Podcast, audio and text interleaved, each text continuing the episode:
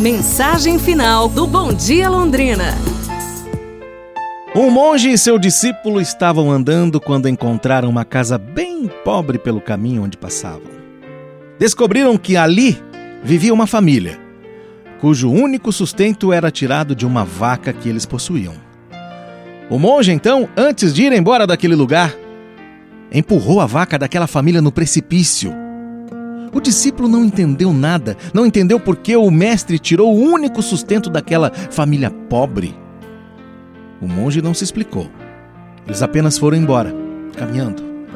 Anos depois, o discípulo voltou àquele lugar com um grande remorso em seu coração e encontrou uma casa melhor e a família em condições muito melhores do que antes.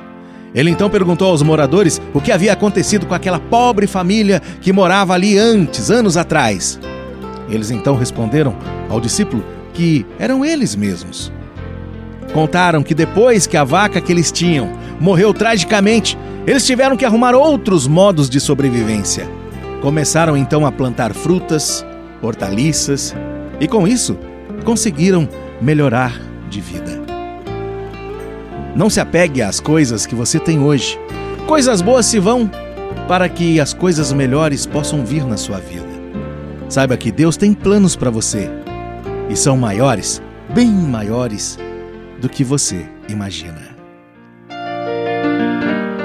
Valeu, gente. Amanhã a gente se fala.